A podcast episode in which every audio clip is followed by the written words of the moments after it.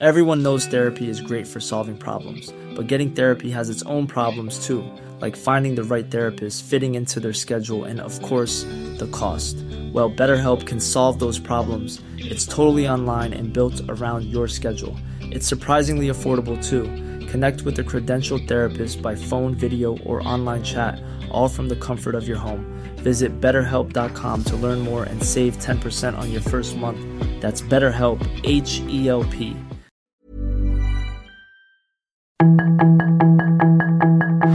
Tarde a tarde, lo que necesitas saber de forma ligera con un tono accesible.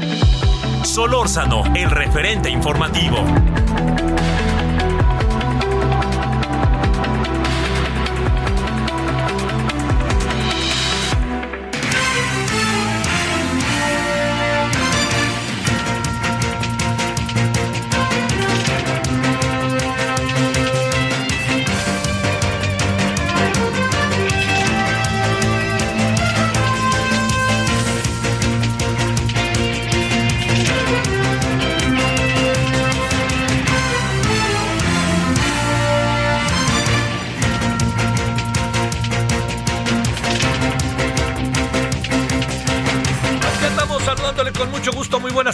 Espero que haya tenido un buen día hasta ahora, día martes. Estamos eh, acabando el mes de mayo. Estamos en el 30 de mayo del 2023. Estamos en el 98.5 de FM, Heraldo Radio. Estamos en el referente de la tarde. Su servidor Javier Solórzano y sobre todo quienes hacen, bueno, yo también, ¿verdad? Pero quienes hacen posible la emisión, le mandamos muchos saludos y que esperando que haya tenido buen día martes. Eh, mire, es, es este es de repente, lo digo con toda, con toda conciencia, es desesperante a veces los partidos políticos. Es desesperante, la verdad. No utilizaría otro adjetivo para no, ni otra palabra para que usted no esté. ¿para qué? ¿No? Yo creo que con decirle eso me parece que, que es este, que es, que es muy, muy, muy claro, muy, muy claro lo que, lo que significan los partidos. Bueno,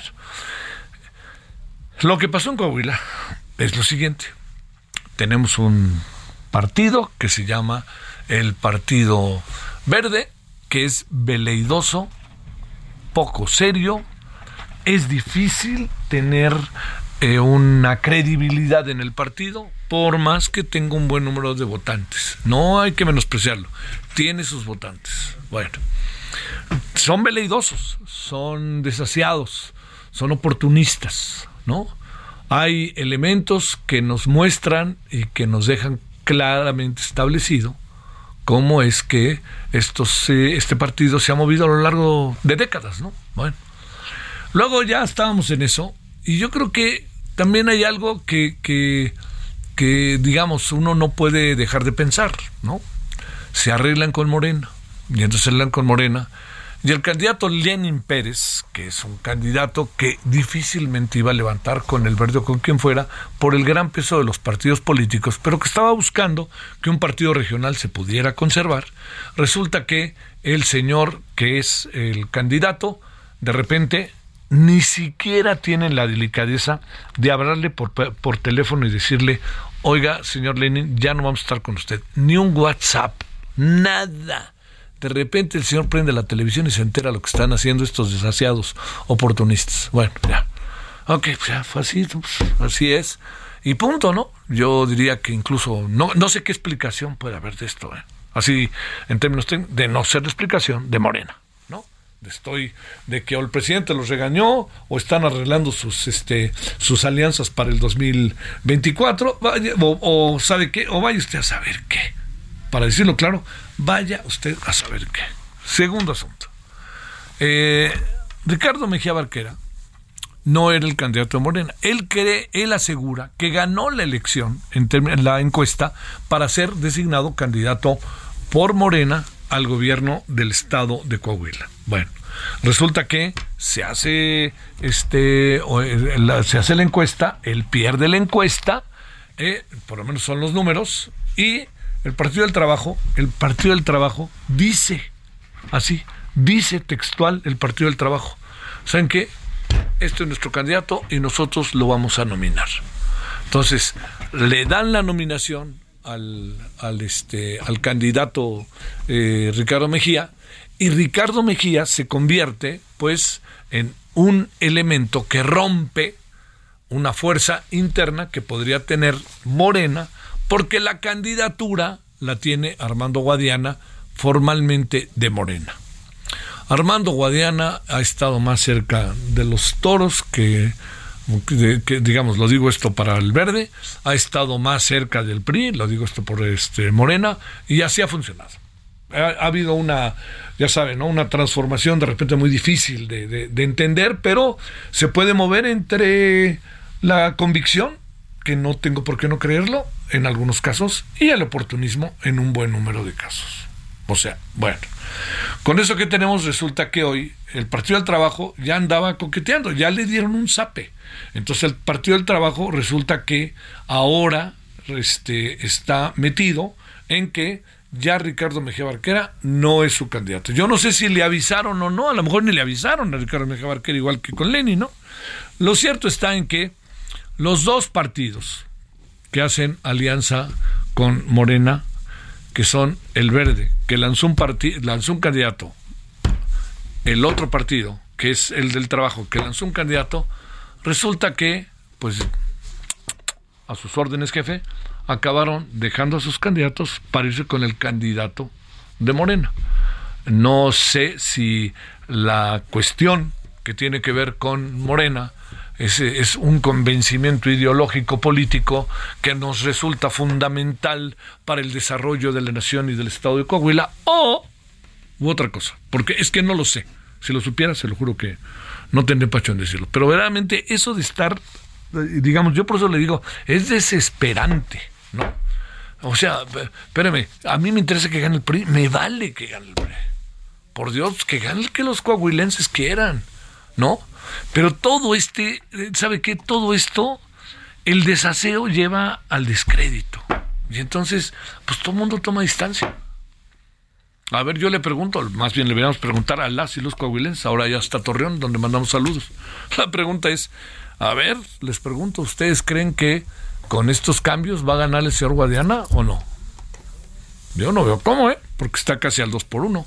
Y el señor Ricardo Mejía Barquera y el señor Lenin con cierta dignidad, diría yo, no hay de otra, ya por favor, se acaban diciendo que se vaya el verde, yo aquí sigo, y Ricardo Mejía Barquera, que se va, Ricardo Mejía, perdón, no Barquera Mejía, que está, acaba por decir, este, el, tigre, como él se, como le dicen, pues señor Ricardo Mejía, lo que acaba diciendo es, yo me quedo como el candidato del pueblo, y aquí me voy, aquí me quedo y no dejo nada, que le vaya bien al Partido del Trabajo.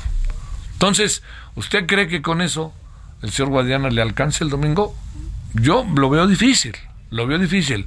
Esto da muchas vueltas y hay muchas sorpresas. Yo no tampoco le voy a, este, a jugar aquí al desarrapado. Pero lo único que sí le digo es, es verdaderamente particular y singular el hecho de que haya sucedido lo que sucedió hoy, ¿no?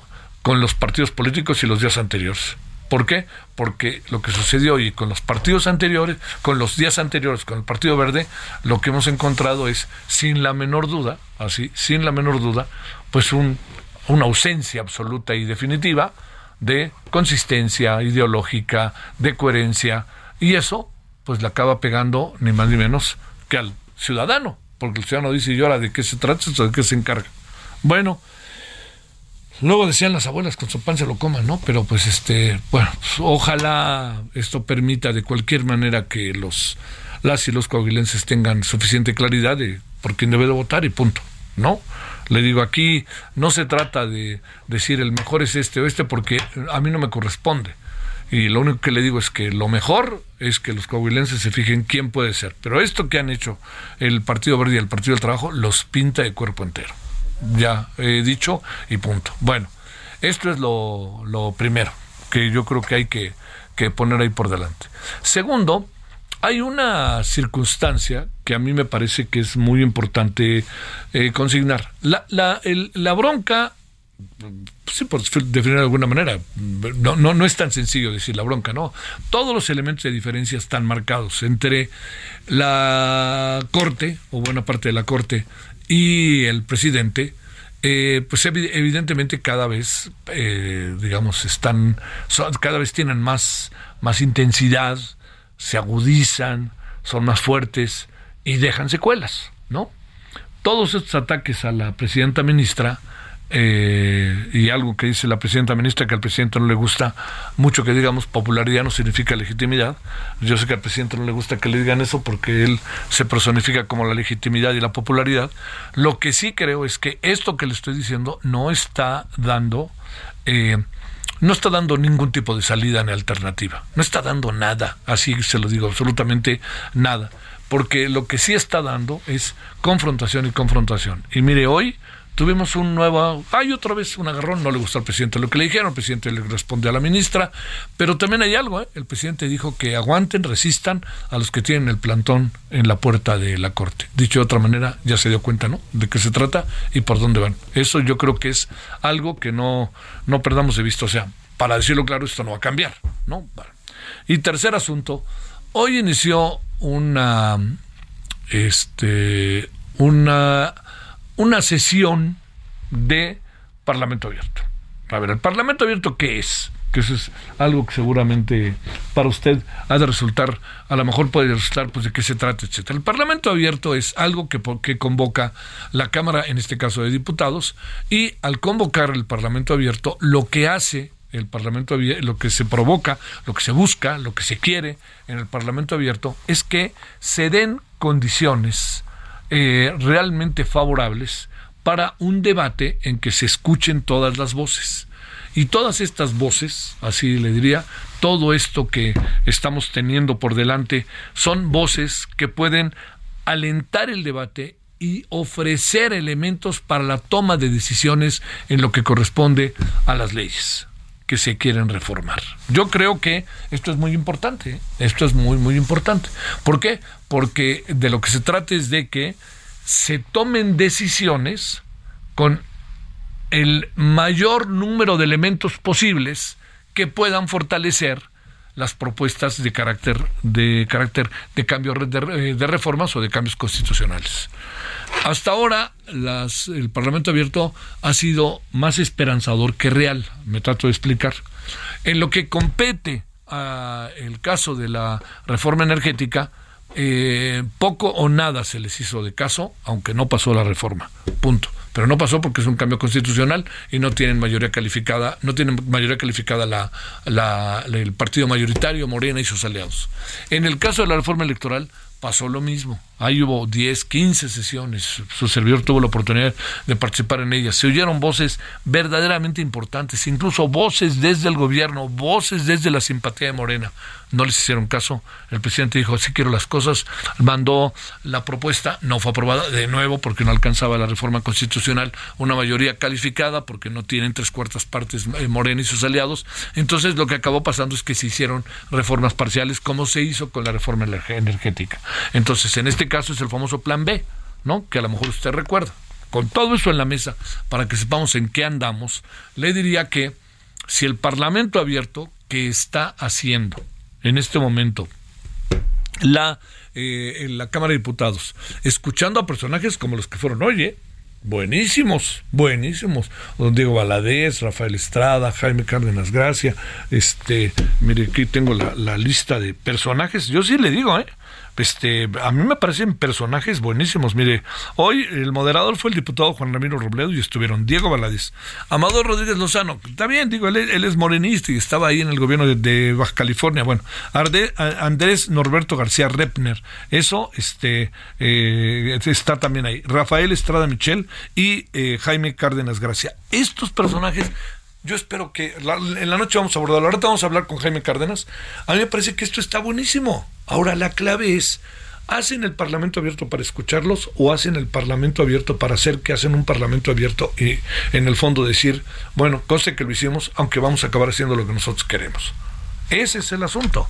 No, no tiene mucho sentido escuchar argumentos como el de Félix Salgado Macedonio, que hace algunos días, eh, hace ya varias semanas, dijo, vamos a hacer, a nombrar al comisionado cuando queramos, porque por eso somos mayoría. Ese es un argumento en términos democráticos muy, este, muy, muy, muy débil, ¿no? Porque eh, la, la, construcción de la democracia se hace, por supuesto, con mayorías, pero se hace también con el derecho de las minorías. Y bien se pudo haber llegado a un acuerdo y listo hace tiempo.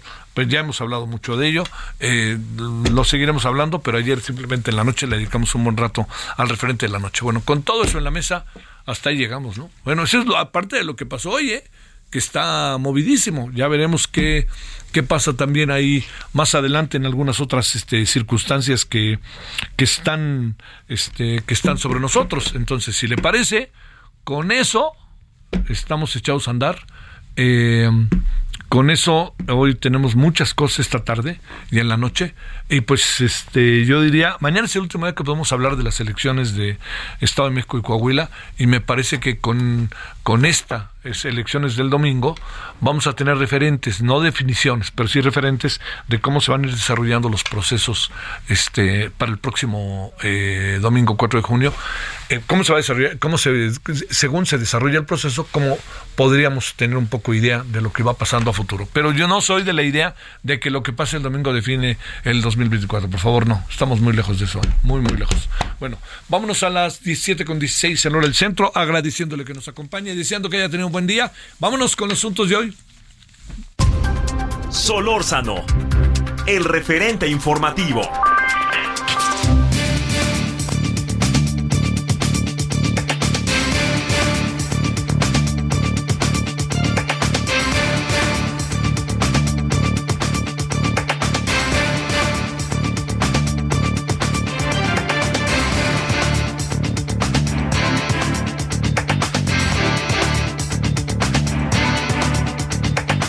Gracias que nos acompaña. Le agradezco que esté con nosotros. Tema de primerísima importancia.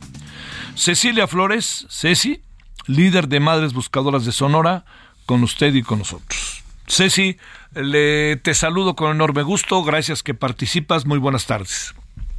Buenas tardes, por eso a ustedes por el apoyo que me dan en apoyarnos a difundir lo que vivimos. A ver, Ceci, ¿Qué has vivido en las últimas semanas? ¿Qué es lo que ha pasado y por qué mandaste auténticamente focos rojos respecto a lo que estás viviendo en tu comunidad, ahí en Sonora? Pues amenazas, lamentablemente, han sido más constantes y más fuertes y pues yo pienso que me, me siento amenazada psicológicamente por tantas cosas que me mandan, personas torturadas, personas mutiladas, eh, que me dicen que así voy a acabar yo y y pues que lamentablemente el miedo, tengo miedo, en cada momento tengo miedo que alguien llegue y me haga daño y, y lo peor es que estoy con mi familia y pensar que Dios guarde les pueda pasar algo a ellos por estar conmigo, pues eso es lo que, lo que más me preocupa, la verdad. ¿Tienes alguna idea de por dónde podrían venir las cosas, todo esto? No tengo idea, pero le he dado toda la información a las autoridades. Espero que ellos, con su tecnología y todas las herramientas que tienen, pues pronto pueden llegar esa persona que me está amenazando. Este, ¿tienes una idea por dónde viene o, no, no, no, ni idea de qué este, esté pasando? No, no tengo ni idea de lo que está pasando, la verdad. A ver, este, eh, ¿qué has ido descubriendo en las últimas semanas. Y también te diría, con base en lo que has ido descubriendo, la pregunta que te hago es, eh, ¿o qué andas, cerca de qué andas, que están verdaderamente en una actitud abiertamente agresiva? Pues tenemos ya como 10 días que hemos tenido constantes hallazgos positivos, hemos localizado personas con vida, una madre buscadora que fue desaparecida por muchas horas y que gracias a un operativo que se hizo muy grande, para la Sierra de Aribechi, pudimos localizarla con vida. Ajá, y eso supones que pudo echar a andar cualquier tipo de reacción de parte de quienes están metidos hasta el cuello en todos estos asuntos, ¿sí? Pues no sabemos de parte de dónde vengan, pero siempre que tenemos un hallazgo así tan fuerte, pues siempre empezamos a ser amenazadas.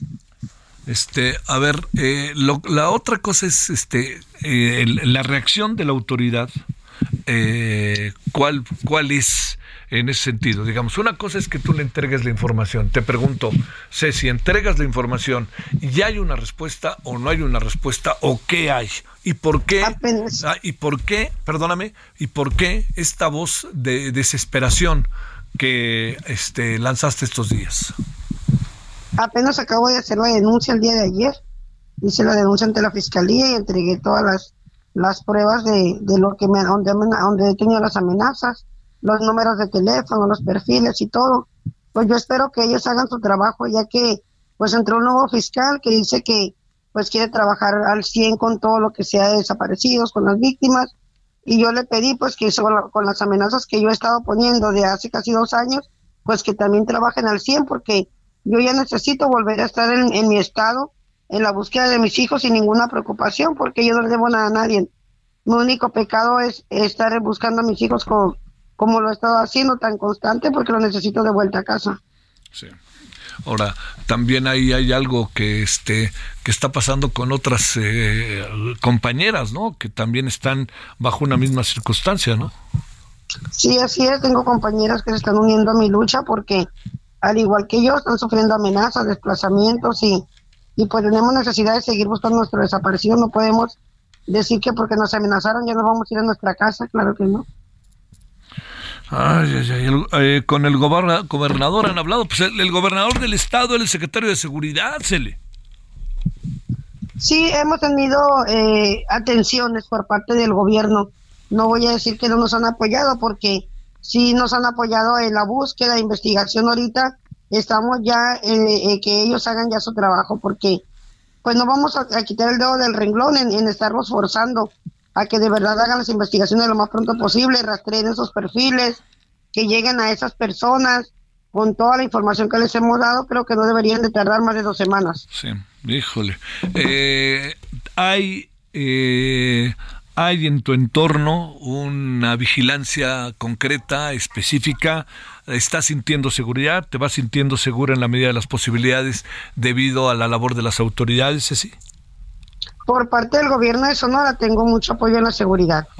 Yo tengo la, seguridad del Estado, eh, pero cuando yo tengo que salir de aquí del Estado, mi preocupación es de que es en el, donde me pueda pasar algo en el camino o, en mi refugio, ya que saliendo del Estado yo no tengo protección. Híjole, híjole, híjole. Yo creo que este, pues bueno, todos, Ceci, tendremos que estar más que atentos. Este, ¿hace cuánto desapareció tu hijo, Ceci? El primero desapareció en el 2015 y el otro en el 2019. ¿Tienes la impresión de que tenga que ver un caso con el otro? No, nada que ver. ¿No? De plano. No. circunstancias diferentes.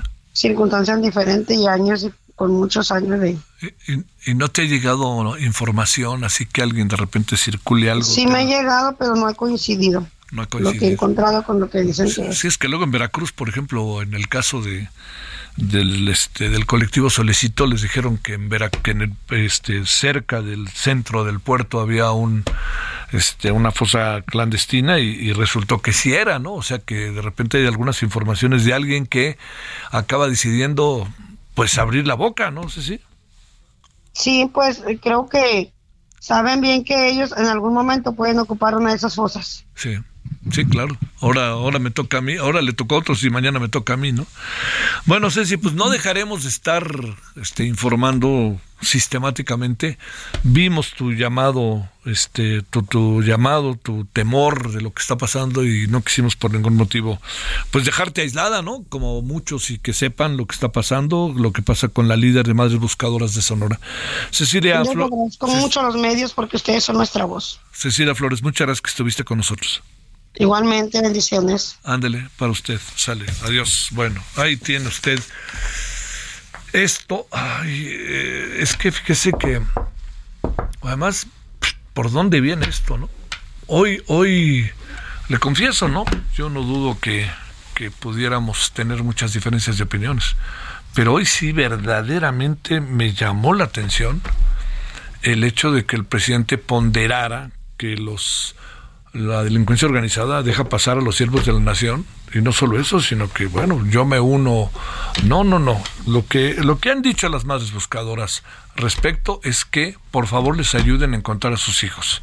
No les dijo que quieran hacer un contrato, un convenio o ponerse de acuerdo. ¿eh? Eso no fue lo que dijeron las madres buscadoras.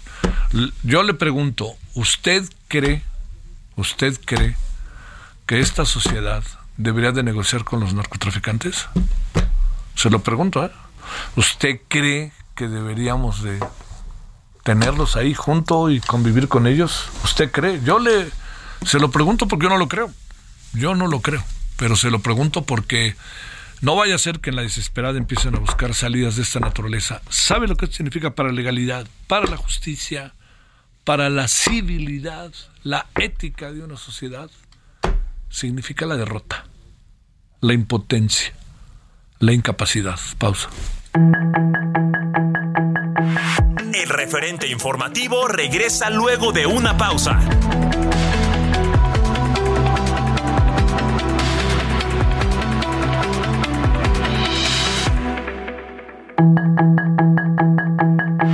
Estamos de regreso con el referente informativo.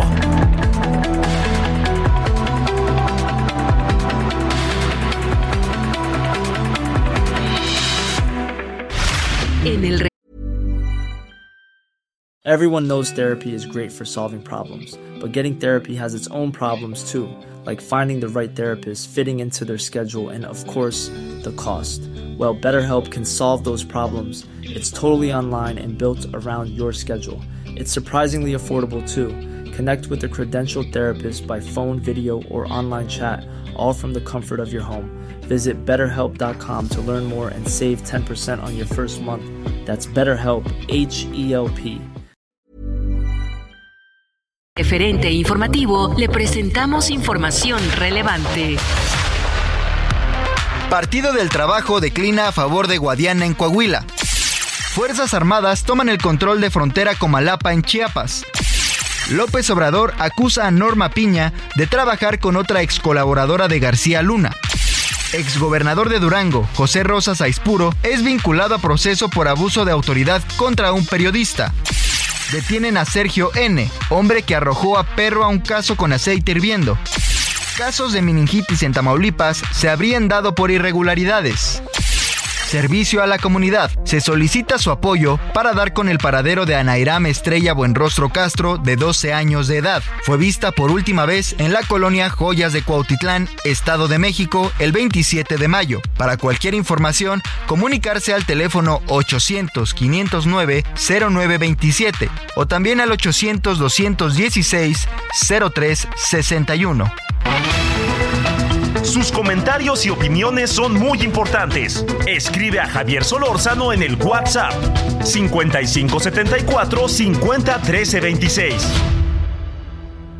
There's no time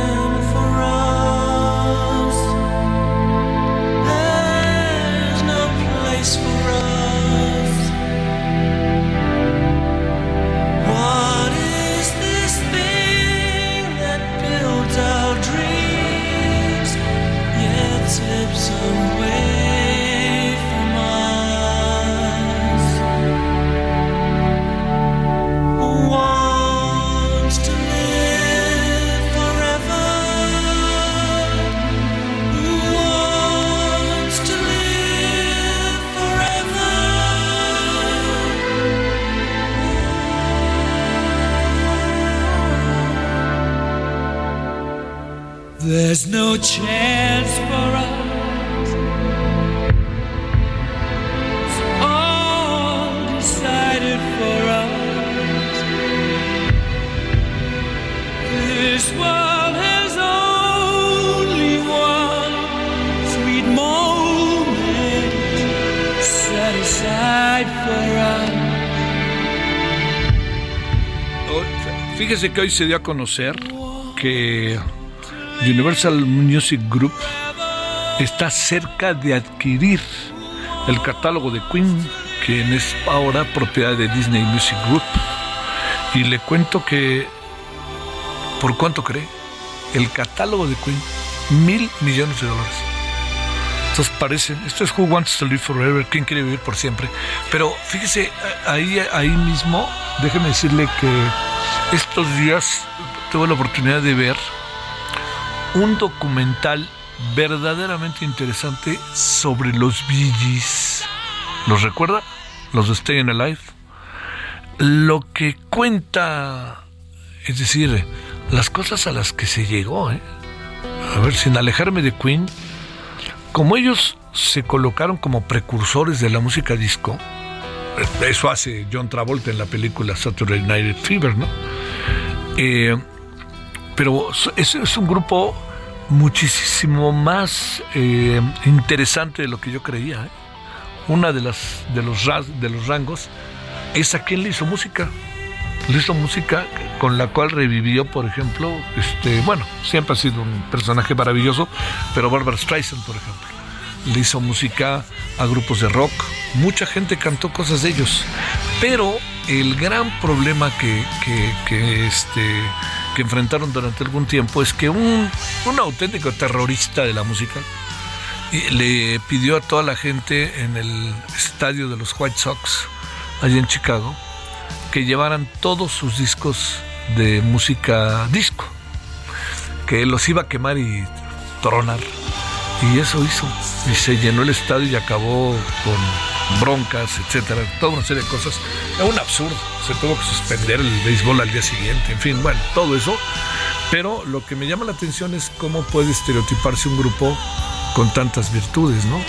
Y eso porque hay un momento en la historia, en términos de los medios, que los coloca en un, un momento preponderante y quizá este quizá fue un contraproducente la música disco para los Bee pero eran realmente muy interesantes. Eran hermanos australianos, cercanos, en fin, bueno. Eso lo recordé porque lo vi recientemente y ojalá lo pueda ver. Se llama Bee los Bee tal cual. Y este, bueno, y este es Queen, que siempre es escuchable. Mil millones de dólares. Bola su catálogo. Uy, uy, uy. Ya no más. 17.36 en el centro.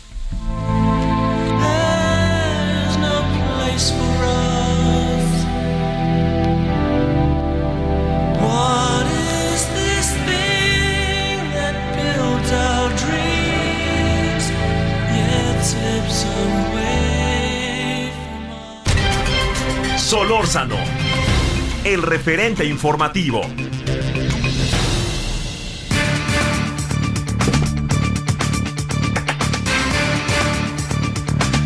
Gustavo López Montiel, profesor de la Escuela de Ciencias Sociales y Gobierno del TEC de Monterrey. Gustavo, gracias, ¿cómo has estado? Hola, ¿qué tal? Buenas tardes, buenas tardes al auditorio. Gracias por tomar la llamada, Gustavo. ¿Cuáles serían las pistas para un poco definir el próximo domingo eh, allá en eh, Toluca y en todo el Estado de México con motivo de las elecciones para gobernador, gobernadora? Bueno, creo que hay eh, varias de ellas. en una primera instancia creo que están eh, por un lado, las encuestas que han, mostrado una ventaja amplia.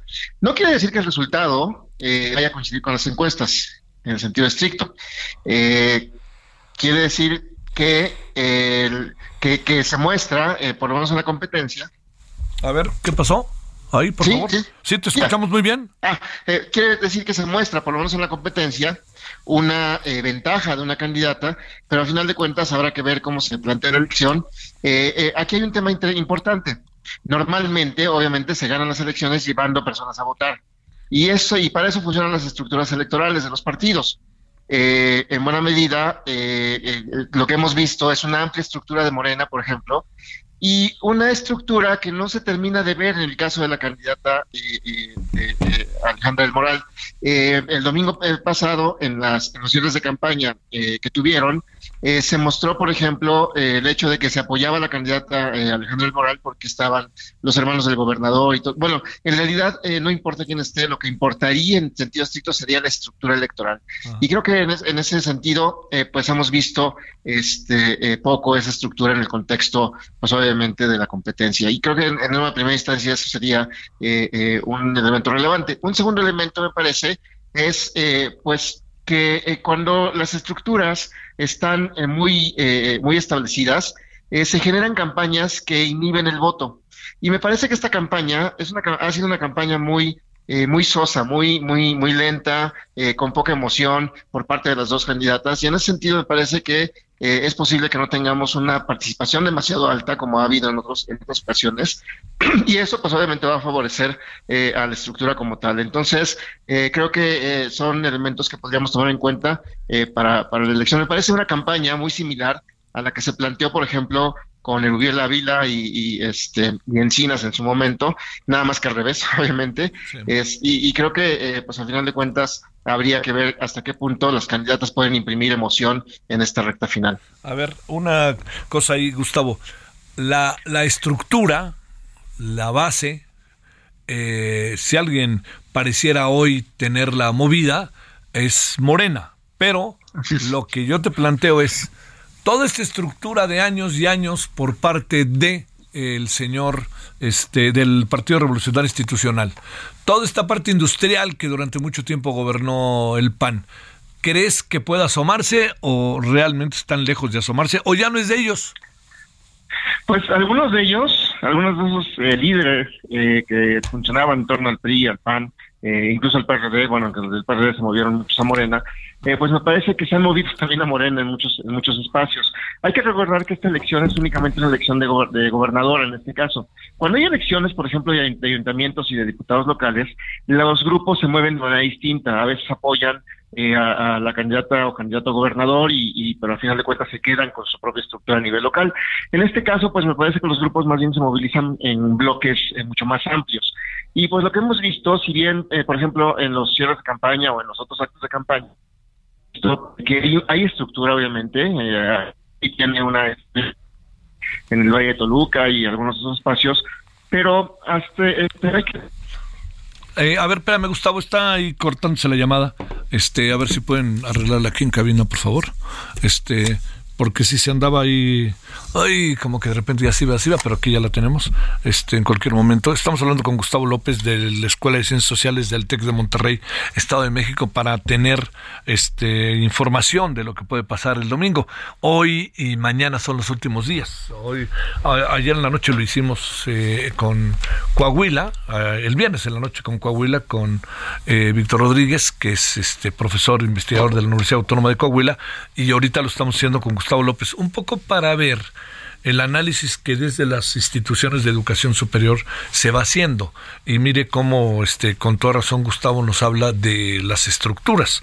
A ver, este, nos quedamos con que si realmente, eh, pues lo que ha sido a lo largo de mucho tiempo el control de zonas, ya sabes, la zona industrial o la zona del, de, no sé qué tanto Atlacomulco ya cuente, pero creo que cuenta poco en términos de votos, o la misma Toluca que parece que por más que gobierne Morena no está en su mejor momento, pueda movilizarse. ¿Qué ves?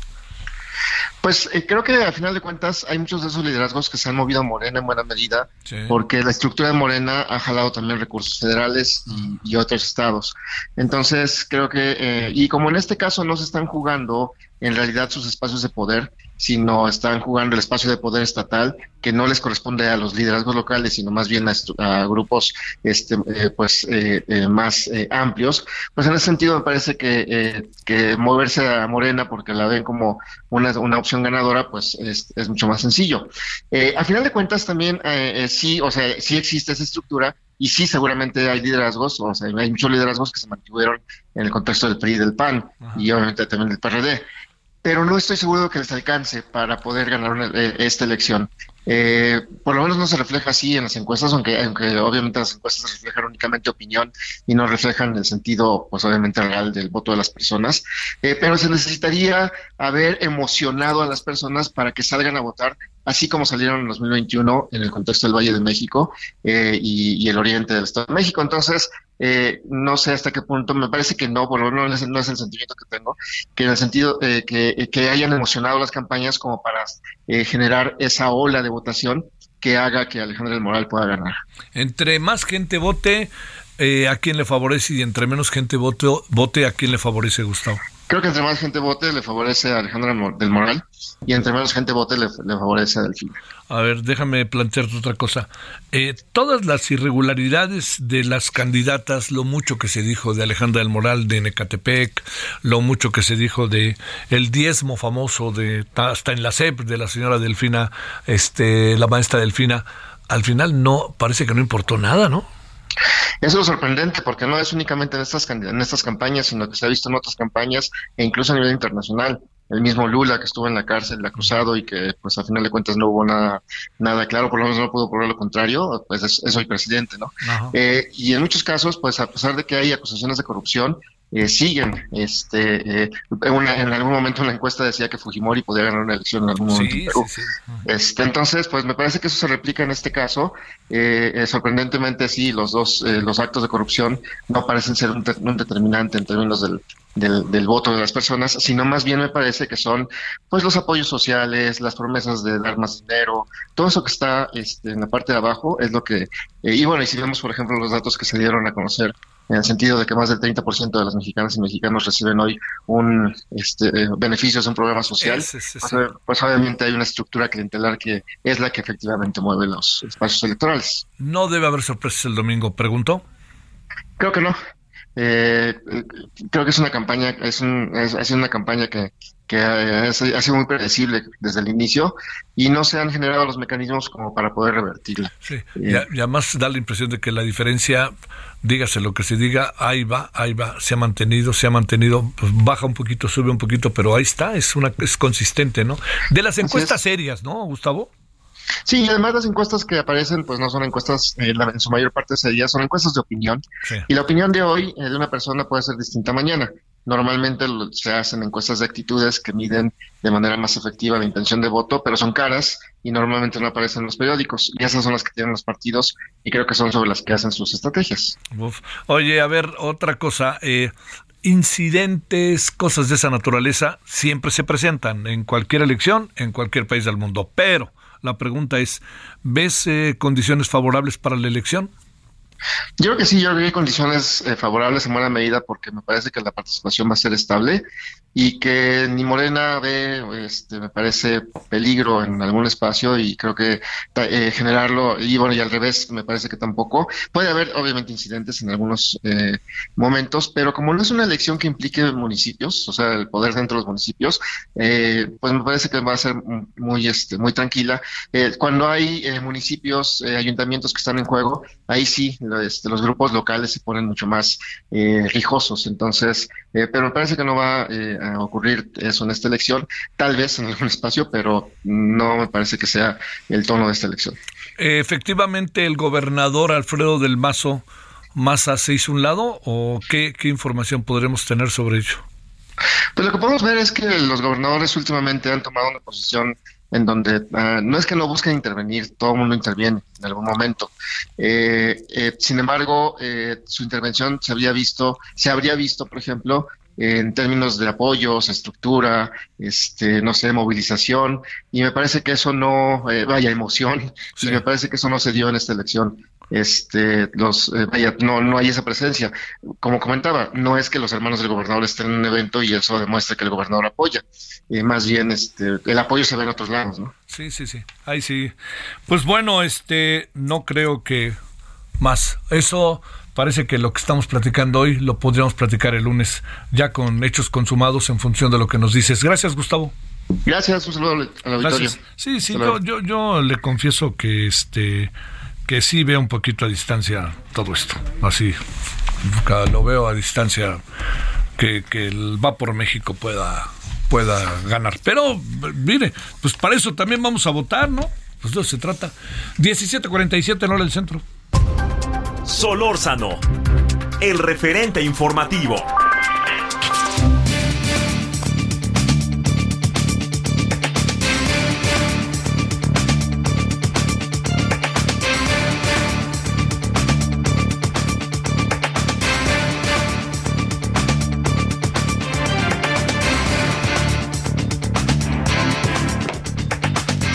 Jaime Cárdenas Gracia, investigador del Instituto de Investigaciones Jurídicas de la Universidad Nacional Autónoma de México. Jaime, con enorme gusto te saludo. ¿Cómo has estado? Muy bien, Javier, gusto en saludarte a ti y a tu auditorio. Gracias por tu tiempo. Te pregunto, este, eh, ¿qué percibes de lo que pasó en la primera sesión del día de hoy con personajes como tú, muy, muy interesantes, para hablar de esto que es una especie de espacio abierto, parlamento abierto, sobre qué hacer con la Corte? Pues mira, yo creo que fueron eh, interesantes las opiniones eh, de los invitados, ahora digo quiénes fueron, y también lo que opinaron algunos diputados y diputadas. Como sabes, participó en este conservatorio el doctor Diego Valadez, un hombre de una gran trayectoria política y académica en México, que inclusive fue ministro de la Suprema Corte antes de la reforma de eh, Cedillo en el año 94. Eh, participó también la directora del Instituto de Investigaciones Jurídicas, la doctora Mónica González Contró, eh, participó el eh, doctor Estrada Michel, que fue en una época pues el titular de la Escuela Judicial de la Suprema Corte, eh, participó un político potosino, baja californiano, que Amador Rodríguez Lozano, que fue diputado y senador, y también participó un abogado que se llama Andrés García, que este él fue parte del Comité Técnico de Evaluación para designar eh, a los actuales consejeros eh, del INE. Entonces, eh, pues fue interesante. algunos de mis compañeros de panel, el doctor Valadez, la doctora González Contró, el doctor Estrada Michel, pues este, señalaron dudas sobre la elección por voto ciudadano de los ministros de la Corte y otros de los panelistas el eh, eh, licenciado Rodríguez Lozano, eh, Andrés García y tu servidor, pues manifestamos con distintos énfasis la necesidad de cambiar el método de los actuales ministros de la Corte para elegir a los ministros de la Corte y este pues modificar la Constitución, ¿no? los diputados, por su parte, las diputadas, en su mayoría, pues sostuvieron que era importante realizar la consulta que han anunciado en la Cámara de Diputados para que se pregunte a los ciudadanos si desean o no eh, elegir por voto ciudadano a los ministros. Varios de los panelistas, sobre todo el, el doctor Valadez y la doctora González Contró, señalaron que podía haber algún problema jurídico en el sentido de que la Corte pues iba a ser juez y parte y tal vez no autorizara la pregunta que formulara la Cámara porque es una pregunta que podría entrañar o implicar restricción de garantías, de derechos y garantías. Entonces se, discutieron muchas cosas muy interesantes, fue un panel pues, plural, ¿no? Aunque fue convocado por Morena, el PT y el Verde, pues hubo puntos de vista diversos. Oye, este, a ver Jaime, eh, mm, si hay problemas constitucionales con una consulta eh, a la ciudadanía y segundo, pregunto, ¿podríamos, se podría llegar a un acuerdo, Jaime Cárdenas, eh, ahí incluso con la oposición, para poder eh, tomar decisiones respecto a la Corte o tendríamos que enviarlo de cualquier manera a una consulta popular? Mira, respecto a la primera pregunta que me haces, Javier, este, lo de la consulta, pues seguramente, como se han expresado ya en medios hace unos días, eh, pues puede haber problemas. Eh, ¿Por qué? Porque la Corte hasta el momento, eh, como sabes, cuando ha eh, participado en estos procedimientos para calificar la consulta y las preguntas de una consulta, ha tenido posturas muy restrictivas. No sé si te acuerdas, allá en el año 2014, cuando se discutía, o 13, 13, 14, cuando se discutía la reforma energética, fue la primera vez que se instó se reunieron todas las firmas, más de un millón de firmas de ciudadanos para que la Corte este, autorizara una consulta respecto a la pertinencia de la reforma energética de 2013 y la Corte en aquella época dijo que no, porque eso podía tener impacto en las finanzas públicas, en el presupuesto. Y la última ocasión donde la Corte se pronunció sobre una consulta fue sobre esa pregunta sobre enjuiciar a los presidentes que también hizo una, desde mi punto de vista, una interpretación restrictiva.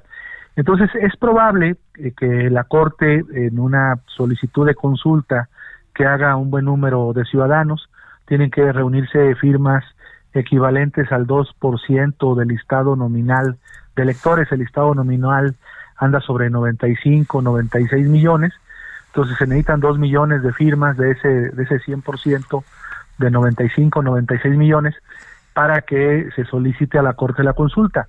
Y pues lo que decía el doctor Valadez y la doctora González Contró es que tal vez este, la Corte dijera que no, porque esa consulta podría entrañar una afectación a la independencia judicial eh, en caso de concretarse y podrían debilitarse las garantías eh, jurídicas a favor de las personas.